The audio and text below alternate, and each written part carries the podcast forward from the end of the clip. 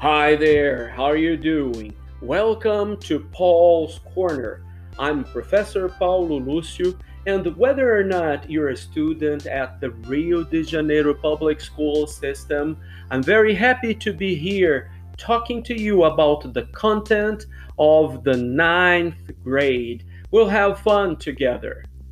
E aí, tudo bem? Eu sou o professor Paulo Lúcio e seja muito bem-vindo ao Paul's Corner, o cantinho do Paulo. É, aqui você vai aprender né, comigo, né, e eu vou aprender com você também, ah, muitas coisas, muitos conteúdos do nono ano. Vai ser muito legal nós trabalharmos juntos. Você pode ser aluno do, do, do da rede estadual de ensino do estado do Rio de Janeiro, ou não, mesmo que você é, esteja ouvindo por algum outro motivo esse podcast, vai ser muito legal e divertido estarmos juntos. Espero que você goste, hein? Então, fique ligado!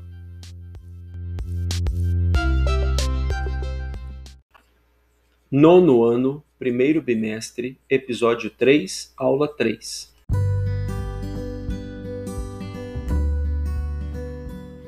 Hi there, how are you doing? Hey, What are encyclopedia entries? What do you understand by this? E aí, o que, que é verbete enciclopédico? O que, que você entende por isso? Um verbete enciclopédico é um gênero textual de natureza expositiva encontrado, como o nome já diz, em enciclopédias, claro elas são organizadas em verbetes. Eles têm como objetivo apresentar definições e informações sobre um determinado assunto, usando linguagem objetiva e impessoal. Ok? É, isso é, eu tirei da nova escola. O, o link vai estar na descrição desse, desse episódio. Olha só, quando você vai a uma enciclopédia, né? Para quem é jovem, adolescente hoje, não tem muito essa, essa experiência, mas quem é um pouco mais velho tinha em casa ou ia às bibliotecas para fazer pesquisa do colégio e fazia aquela pesquisa numa enciclopédia. Às vezes eu precisava fazer um trabalho de biologia, de ciências, né, sobre abelhas. Então eu ia à biblioteca e perguntava lá para quem trabalhava como é que eu quero, eu preciso fazer um trabalho sobre abelhas. Aí eles pegavam vários livros, entre eles um volume da enciclopédia, de alguma enciclopédia, ou vários volumes de, de várias enciclopédias, e assim, cada enciclopédia tinha 10 volumes, 20 volumes, 30 volumes, livros grossos. Cada volume era um livro grosso já, porque uma enciclopédia ocupava vários livros. E daí eu procurava, né? Normalmente, se eu queria fazer sobre abelhas, provavelmente eles me davam o primeiro volume, o primeiro livro daquela enciclopédia. Eu abria lá em uma das primeiras páginas, porque as enciclopédias normalmente é, têm os seus verbetes por ordem alfabética, e eu procurava lá no comecinho, letra A, A, B, abelha. Então eu chegava lá na abelha e aí tinha todas as informações sobre abelha, explicando o que é uma abelha, como vivem as abelhas e assim por diante.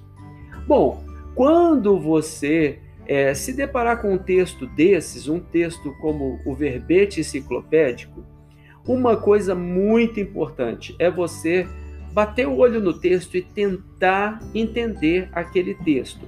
Não é ficar procurando palavra por palavra no dicionário para traduzir uma por uma, não quando a gente faz leitura em inglês, a gente deve fazer a leitura em inglês. Tem gente que às vezes procura cada palavra no dicionário de todo de qualquer texto que for ler, traduz o texto todo, depois lê o texto em português. Não está adiantando nada, não está fazendo a leitura em inglês. O importante é você fazer a leitura em inglês. O que, que é a coisa mais fácil para a gente já de cara tentar entender qualquer texto que vai ler, principalmente um texto como verbete enciclopédico. É buscar as palavras cognatas, aquelas palavras que se parecem com português. É muito importante ver isso, porque em inglês tem muita palavra que parece com português. Às vezes não é a palavra inteira, mas às vezes metade da palavra parece com português. A gente olha para a palavra e já tem uma ideia do que, que aquela palavra significa. Bom, é, você, quando você vira essas palavras que parecem com português e algumas outras palavras que você já estudou, tipo os pronomes que nós já acabamos de ver, é, alguns verbos que são fáceis, algumas é, palavras que você já aprendeu, né, que são palavras simples, tipo nomes de cores, nomes de alguns animais, é, e fica muito mais fácil você entender do que se você pegar palavra por palavra para traduzir, tá? E fora que aí você não vai desenvolver o seu inglês. O inglês deve ser desenvolvido quando a gente força a cabeça da gente para tentar entender alguma coisa. Ah, essa palavra aqui, nossa, essa palavra aqui não parece nada com o português. Olha de novo para aquela palavra. Olha de novo. Será que não parece com alguma palavra mais difícil um pouquinho do português? Às vezes acontece. Bom, se você é aluno é, da Secretaria de Estado de Educação e tem aí o caderno de atividades, é, o caderno de orientações de estudos. A gente está na página 12 e tem algumas atividades aí. Se você não é aluno, mesmo assim eu vou colocar na descrição desse, desse episódio e você vai poder fazer essas atividades também. Olha lá, a primeira atividade diz o seguinte: relembrando seus conhecimentos da área de ciências, tente reconhecer as palavras cognatas e relacione os termos abaixo às suas definições. Então vamos supor que você é, vai a uma enciclopédia de ciências e você vai fazer algumas pesquisas relacionadas a ciências. Tem esses títulos dos verbetes aí, ó. Letra A, Air Quality. Letra B, Alternative Energy Sources. C, ou letter C, Biodiversity. D, letra D, Deforestation. E, letra E, Global Warming. E finalmente F, letra F, Recycle. Imaginem que esses são os títulos, os verbetes, né? Os, você vai tentar conectar a descrição.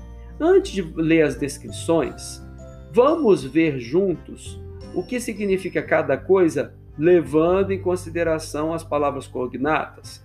Olha lá, na letra A, air quality. Se você está olhando aí para isso por escrito, air é igualzinho, quase. Tira a letra do meio, o i que tem no meio, A, I, R. Tirou o i, ficou o quê? Ar. Né? Depois tem a palavra quality. Quality em inglês britânico, quality em inglês americano. O que que parece? Parece qualidade, claro. Depois, na B, Alternative Energy Sources. Olha lá, Alternative é igualzinho quase alternativa. Energy, energy parece, é quase igual também energia. Muitas vezes a palavra i eh, termina em ia em português e em inglês vai terminar com y, tá? Sources é a única palavra que não é um falso, que não é um cognato aí, então não parece com português. Mas está falando aí, ó, energia, está falando alternativa. O que será que está falando? Falando de alguma coisa alternativa de energia. O que será que é esses sources? De onde vem a energia? De fontes de energia.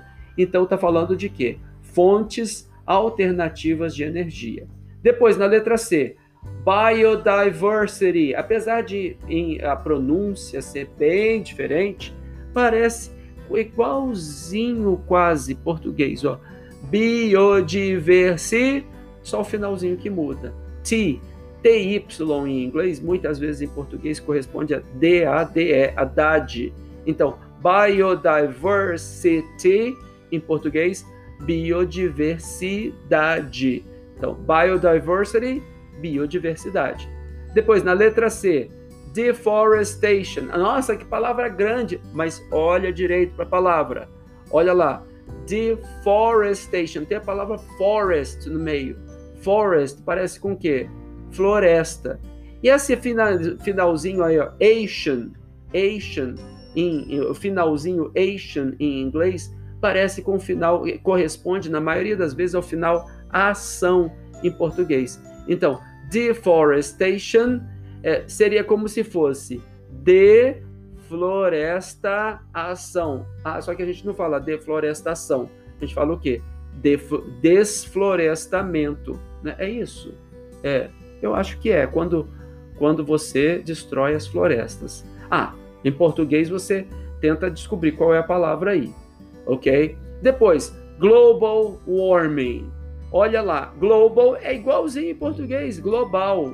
Qual é um assunto? Warming não parece com português, mas qual é um assunto que é um assunto de ciências que está aí em todos os lugares se fala sobre esse assunto. O que? Global. O que? Warm quer dizer calor, quer dizer morno, quer dizer quentinho. Então, global warming quer dizer o quê? O aquecimento global. Depois, finalmente, recycle. Recycle, olha só, só tem um Y aí, gente, que é diferente do português. Mesmo assim, em português, o Y e o I têm o mesmo som, e às vezes até em inglês também, né? Então, o que quer dizer recycle? Reciclar. Olha só, eu te ajudei a entender os títulos desses verbetes. Você vai ler no, na continuação aí da página 12 ou da descrição aqui do, do, do, do episódio, você vai ler as, a, as descrições de cada uma dessas coisas e tente fazer a correspondência é, com elas, ok? Espero que você tenha facilidade. Não se esqueça de prestar muita atenção aos cognatos, as palavras que parecem com o português. Se precisar, olha uma ou duas palavras no, no dicionário, mas tente fazer sem olhar no dicionário, ok? Foi muito bom falar com você e te vejo na próxima aula. Bye!